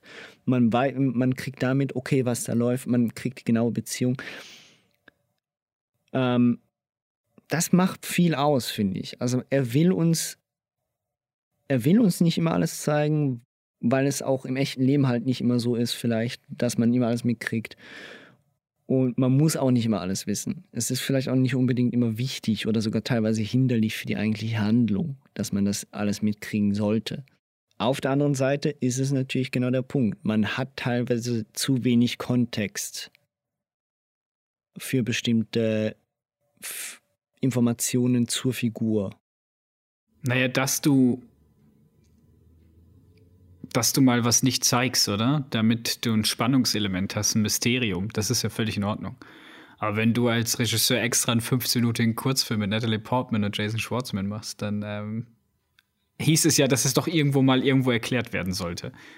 Sonst hätte er es ja nicht gemacht. Also vielleicht ist es, vielleicht hat es einfach nicht reingepasst in den Film, oder weil es halt tatsächlich weg ist von diesen drei Brüdern und nur eine Figur zeigt und das wird ja im ganzen Film nicht gemacht. Die drei werden ja grundsätzlich nur zusammen gezeigt. Oder halt nur zu zweit. Und der andere ist dann irgendwo anders und da wird über den gelästert. Ähm, ja, und halt diese ganze Cameo, nenne ich das mal von der Portman, macht ja auch eigentlich nur Sinn. Du weißt es ja auch nicht, außer du guckst in den Credits nach, dass das jetzt die Ex-Freundin sein sollte. Du fragst ja, aber wer ist das? Ja, gut, aber das glaube ich eben nicht. Ich glaube, hier ist das gleiche, der gleiche Faktor wie bei Bottle Rocket. Und zwar, ähm, Bottle Rocket wurde ja von Owen Wilson und Wes Anderson geschrieben. Das heißt, die haben zuerst den Kurzfilm geschrieben und dann haben sie gemerkt, hey, daraus lässt sich ein richtiger Film machen. Und ich glaube, das gleiche ist jetzt hier bei der Geeling Limit der Fall. Und zwar hat er das ja mit Schwarzman geschrieben. Und der Kurzfilm wird meines Erachtens ist der vor dem eigentlichen Film erschienen. Das heißt, die, haben zuerst, auch, ja. die haben zuerst gemerkt, dass die haben das geschrieben, dann den Kurzfilm gedreht und wahrscheinlich schon während den Dreharbeiten oder vor den Dreharbeiten oder kurz nach den Dreharbeiten gemerkt, eigentlich finden wir diese Figur interessant, was lässt sich denn da noch weiter draus machen? Und dann haben sie vermutlich ja, das zusammen ist, das sein, geschrieben. Ja. Ne? Also das, folglich, ja, klar, Logo hat die Figur dadurch mehr Kontext gekriegt. Ich glaube aber nicht unbedingt, dass Wes Anderson sich in irgendeiner Weise dafür ähm, nicht entschuldigen, aber halt mehr Kontext bieten wollte, sondern ganz einfach mehr, dass es Aufbau ist halt. Ne? Kurzfilm, dann Film. Das macht er, hat er ja dreimal gemacht insgesamt, glaube ich, bei seinen Filmen. Dass er zuerst einen Kurzfilm veröffentlicht hat und dann erst den Film. Fände ich ja auch besser, wenn mehr das machen würden, anstatt ja. Trailer oder Teaser-Trailer, die acht Minuten lang sind und dir die ganze Story erzählen. Mach doch einen 15 Minuten Kurzfilm. Mach doch sowas wie bei Fast and the Furious von Vin Diesel, der so gut war, dieser Kurzfilm. Ja, ne? Das ist ja immer noch das Krasseste. Das war ja, das war ja so gut. Das wäre ja, ach, egal. Ja. Oder macht Hideo Kojima hat das ja auch gemacht bei seinen Videospielen. Stimmt. Der hat damals Kapitel 1 veröffentlicht. Egal. Der Kurzfilm von ihm, ähm, gibt denn der von der Stimmung her, ist der ungefähr gleich wie Darjeeling Limited oder strahlt der was das komplett ist Wes Anderson. Aus? Nein, nein. Also der ist schon im ähnlichen Segment. Also der ist halt erstens das Wes Anderson. Also auch da haben wir wieder, wir haben einen sehr roten Raum, diesen Hotelraum. Ähm, wenn man sich Grauen Budapest Hotel angeguckt hat, kann man sich vorstellen, dass einiges vielleicht kopiert oder inspiriert wurde, was irgendwelche Interaktionen angeht. Ähm, ja, also im Prinzip der Kurzfilm ist, er bestellt am Anfang schnell Essen auf sehr, sehr schlechtem Französisch. und fragt dann sogar auf Englisch nach, was Grilled Cheese ist. Und der Franzose beantwortet es ihm dann auf Französisch. Und dann sagt er es nochmal auf Französisch, damit er das so bestellen kann. Ähm, naja, und dann ruft halt Natalie Portman an und sagt, dass sie vorbeikommen wird. Und dann kommt sie vorbei und dann fragt sie, wie lange er da schon ist. Und dann sagt er, wie lange er da schon ist. Und dann reden die ein bisschen und dann machen die miteinander rum und dann gucken die zusammen aus dem Fenster. Halt Wes Anderson. Ja. Das alles. Aber äh, es machte so ein bisschen mehr Sinn, dass er eigentlich so der Typ ist, weil er geht auch nicht am Anfang den Kuss ein, sondern umarmt sie, obwohl sie, sie ihn küssen wollte, etc. pp. Es machte für mich einfach dieses, ja, ich hatte halt das Gefühl, es gibt nochmal so eine Note, dass man weiß, dass dieser Charakter nicht, weißt du, weil er, er hört den Anrufbeantworter von jemandem ab. Das ist doch total creepy. Du hast halt das Gefühl, er ist eigentlich ja. der komische Typ, der ihr noch hinterher trauert. Dabei telefoniert er richtig mit ihr. Am Ende ja, ja. Ja, es ist schon so. Also es gibt hier noch mal eine Sache ist mir auch noch mal aufgefallen in dem Film, was er ja unglaublich gerne macht, ist ähm, Unterhaltung über mehrere Szenen hinweg zu strecken. Also das heißt, wo, an, wo andere fast schon das Gegenteil machen, das heißt, du hast in einer Szene mehrere Unterhaltungen, macht er, gern, ähm, macht er gerne, er fängt eine Erklärung an oder eine Unterhaltung an wie in dem Fall halt eben mit der Verletzung von Francis, also mit seinem Verband im Kopf und sagt so, äh, und macht so, ja, diese, Ver, äh, diese Verletzung kommt, ähm, kann ich euch, äh, erzähle ich euch. Und dann ist plötzlich der Schnitt und er erzählt weiter, sitzt aber schon mittlerweile irgendwo am Tisch. Also in der Zwischenzeit muss ja noch irgendwas passiert sein, aber das wird nicht in irgendeiner Weise erklärt, sondern es ist halt einfach so, okay, die sitzen jetzt am Tisch und es wird weiter erklärt. Das ist so eine Sache, die man sonst eigentlich häufig irgendwie aus Filmen wie Ocean's Eleven oder sonst was halt. Bei irgendwelchen Heist-Movies kenne ich das regelmäßig. Und er nimmt sich das durch, durch viele Filme immer wieder äh, raus. Diese Unterhaltung über mehrere Szenen hinweg. Ja, ich glaube, damit versucht er eigentlich zwei Sachen wenn ich jetzt so drüber nachdenke. Das ist jetzt nicht lange drüber nachgedacht, logischerweise. Aber ich, ich, ich, könnte vermuten, dass das vielleicht einmal daher ist, um Sets zu zeigen, oder? Um halt mal zu zeigen, was ist eigentlich hier unser Spielraum. Ja. Zu, kommt mir jetzt halt als erstes natürlich dann Grand Budapest Hotel in den Sinn, wo am Anfang durch das ganze Hotel gelaufen wird mit dem neuen äh, Lobbyjung.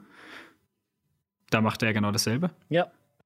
Um und natürlich, um eine Dynamik reinzubringen, oder? Um den Film, der hat ja immer meistens, gerade am Anfang haben Wes Anderson-Film so eine spezielle Geschwindigkeit drauf. Äh, ob das jetzt schnell ist oder langsam, aber es hat so einen Takt, der angegeben wird, oder? Ob das, das ist ja meistens dann durch den Schnitt vorgegeben. Und das macht er halt am Anfang, diese fünf bis zehn Minuten, wo er alles vorstellt, was in diesem Film am Anfang wichtig ist. Eben, ob das Charaktere sind, wie jetzt bei Life a Credit, wo jeder einzelne Charakter, also Crewmember mit vorgestellt wird. Ob, ähm, das bei Rushmore war, wo alle seine Extra-Curriculums vorgestellt werden, ob das bei The Royal Tenenbaums ist, wo die Kinder vorgestellt werden. Also es wird immer irgendwas vorgestellt und das ist ja auch da relativ an, am Anfang und auch da wird dann halt vorgestellt, wer ist eigentlich wer und was ist passiert. Ja. Das so, glaube ich, das sind so diese, er will diesen, diesen schwunghaften Einstieg haben, oder? Das wird was, ja.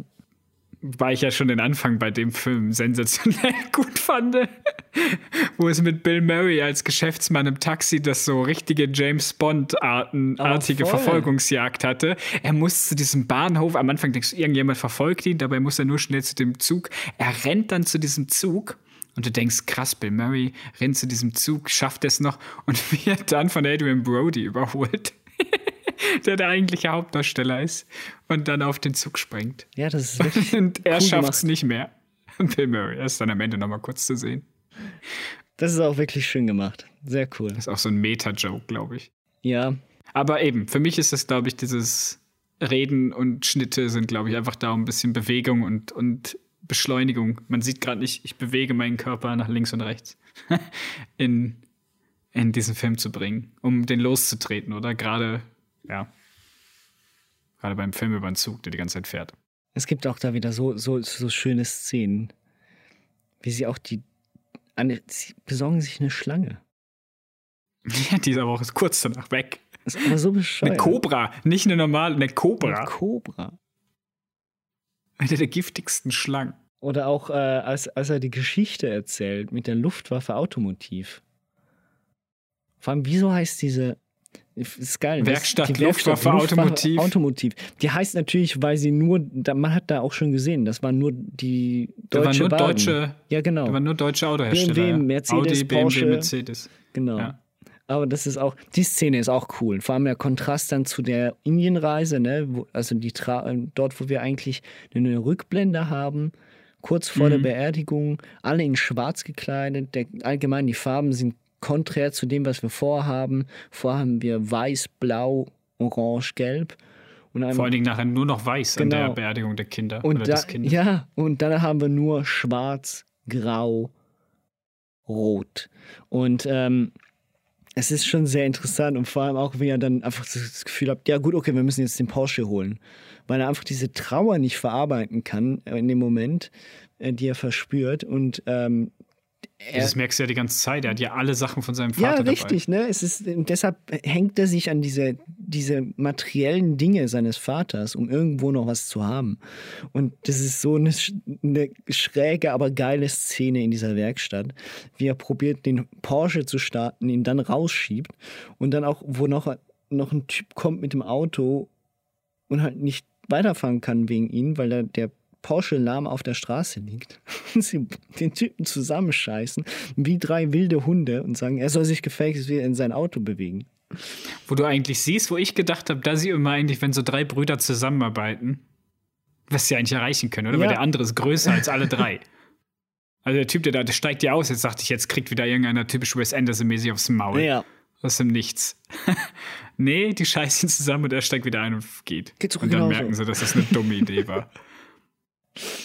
Auch gut, wie einfach dieser, dieser Drogenkonsum einfach komplett unkommentiert, außer von den beiden deutschen Damen im Oh, Zug. ja. Ansonsten nehmen die da die ganze Zeit dauerhaft Drogen und Alkohol zu sich. Also die tauschen ja einmal ganz am Anfang, nimmt ja jeder hat so seine Droge dabei. Oh, ich habe die krassesten Schmerztabletten. Oh, ich habe so Mund-Gesichtslähmungsdingen wegen meinen Schmerzen. Ich habe Kopfschmerztabletten. Und dann probiert jeder von jedem mal die, die Schmerzmittel aus. Das ist so gut. What's that? Some kind of Indian muscle relaxer. Got it at the pharmacy next to the train station. What's that? You don't need a prescription here. Type of Indian flu medicine. It's got a tranquilizer in it. What's that? Strongest Indian painkiller you can get. It's for my face. And be careful with that. You only want to take one drop. Hast du was gesehen, was die da Und dann spüren die das mit Whisky runter oder so. Ja, ja, mit Alkohol am besten. Stimmt. Ja, auch, auch Owen Wilson, als sie beim äh, kurz vorm Ende nochmal wieder diesen Sweet Lime bekommen. Und, und er dann erstmal in jedes Getränk nochmal den Whisky reinkippt. Ey, ja. Und das Geile ist eben auf einem ist einfach nebenher. Ja, auf einem Selbstfindungstrip, ne? Man haut sich zu mit, mit Alkohol und Schmerzmitteln. Äh, und Hustensaft. ja, ähm, ja. Also, wie, wie gesagt, man hört ja raus, dass ich den Film nicht schlecht fand. Ich hatte nur das Gefühl, als ich ihn gesehen hatte, dass er zwischendurch hin und her dümpelt. Er hat auf jeden Fall seine Stärken. Aber das ist halt auch so ein Wes Anderson-Ding. Manche Filme von ihm sind halt wirklich, die starten super stark und dann hast du das Gefühl, okay, jetzt kommt halt irgendwie so eine, so eine, so eine Bremse Ja. und am Ende findet das dann wieder zusammen. Oder Life Aquatic. Ähm, ja, auch ähm, der Incredible Mr. Fox ist ja auch so ein bisschen so, obwohl er ja sehr, sehr durchgetaktet ist, der Film. Mhm. Aber auch der hat irgendwo ein Kapitel, wo Das du denkst, stimmt. okay. Ähm, ja. Er lässt sich in der Mitte gerne mal ein bisschen Zeit. Hat er eigentlich ja schon mit Bottle Rocket das erste Mal überhaupt gezeigt, ne? Gen ja, er macht irgendwie, irgendwie verliert er sich dann und versucht sich wieder zu finden. Wie so jemand, den, also meistens ist es ja auch geschichtlich so ein bisschen, du hast es ja gesagt gehabt, bei Bottle Rocket, dieses Planlose und plötzlich ist der Film auch total planlos und du weißt gar nicht, wo es hingeht. Und dann haben sie wieder einen Plan und dann geht es auch wieder weiter. Und das hast du halt bei anderen Filmen ja auch. Und wie du es schon gesagt hast, da gibt es immer die Leute mit dem Plan. Und wenn die keinen Plan mehr haben, dann verläuft sich alles irgendwie. Vielleicht ist das wirklich thematisch so gewollt. Wahrscheinlich. Aber es kommt einem dann halt sehr träge rüber, oder mir zumindest. Ja. Ja, ähm, damit wäre mein Plan für heute fertig. Ähm, Meiner ist noch gar nicht aufgegangen. folglich, wir haben die ersten fünf Filme jetzt äh, von ihm durch. Wir haben, glaube ich, beide gesagt, dass Royal Tannenbaums definitiv äh, zu Recht als äh, sein größter Erfolg äh, dazu mal angesehen wird. Ja, und ich habe ihn auch bis jetzt vor kurzem nicht gesehen. Das ist eigentlich das, was ich immer krass fand. Dafür, dass das ja, also dafür, dass er so gut ist, habe ich ihn nicht gesehen gehabt. Das finde ich. Aber ja. Ja, dann sind wir ja eigentlich gespannt auf die nächsten, auf die nächsten Filme. Also beziehungsweise vier dann nur, ne? auf die vier: Fantastic Mr. Fox, Moonrise Kingdom, The Grand Budapest Hotel und Isle of Dogs. Und ähm, ich persönlich freue mich ja schon wirklich sehr, sehr, sehr auf seinen nächsten French Dispatch. Mal gucken. Hast du gesehen, wer da mitspielt? Ja, ey, das ist Bill ja. Murray, Christoph Waltz, Tilda Swinton, Owen Wilson natürlich, Adrian Brody, Lea Seydoux, Timothy Charlemagne oder wie der heißt, dieser Franzosen Heini. Der ist kein Franzose. Und Francis McDormand. Ja, der ist Amerikaner, Franzose. Ja. Und Francis McDormand. Ja, eben, es ist, äh, das kriegt er, das kriegt er wirklich hin. Also ich meine, es, es will, glaube ich, jeder anständige Schauspieler in Hollywood will einmal Ich mit, bin nicht mehr anständig, ich will sogar mitspielen. will mindestens einmal mit Wes Anderson gearbeitet haben. Das geht einfach nicht anders. Das ist, äh, der wird, der hat so eine Anziehungskraft auf all diese Stars, das ist absolut krank. Ja, vor allen Dingen spielen ja auch viele Leute da bei was ganz anderes. Ja. Das ist halt das, was so cool ist, oder? Du darfst halt mal was, du wirst halt nicht getypecastet in diesem, bei ihm. Ja, definitiv nicht. Sondern du wirst einfach gecastet vom Namen und dann gucken wir mal, was wir dir für eine dumme Rolle geben können. Ja. Ich bin gespannt, weil, wie Christoph Waltz sich schlägt in einem Wes Anderson. Oh Mann, ob er seine Stärke lustig. nutzen kann, oder? Oder ob er halt kühl reden muss, wie alle anderen auch. Der spricht sicher einen Österreicher. Es hat sicher irgendwas. Es spielt ja auch nach dem Zweiten Weltkrieg in einem kleinen Dorf Also in Frankreich. Macht ja Sinn, ne? ja. Ja. bei dem Cast sowieso. Benicio del Toro ist auch dabei. Also da wird wahrscheinlich ein Mix aus Sprachen und Dialekten entstehen. Das wird so gut. Schon nur schon das Poster finde ich großartig. Mm, Hier, wir zeigen euch euch. Hier. Hier. Großartiges Poster, ja. Ja. Also gut. Um es mit den, Dann- um es mit den weisen Worten des Royal Tenenbaums zu sagen, this is the last time you stab me with a knife. You son of a bitch! God That's the last time you put a knife in me. Hear me? genau. Mal sehen. Ja, gut, dann danke dir, Nikolai. Ja, danke Konstantin und dann bis zum nächsten Wes Anderson Quatsch. Bis zum nächsten Mal. Tschö. Tschö.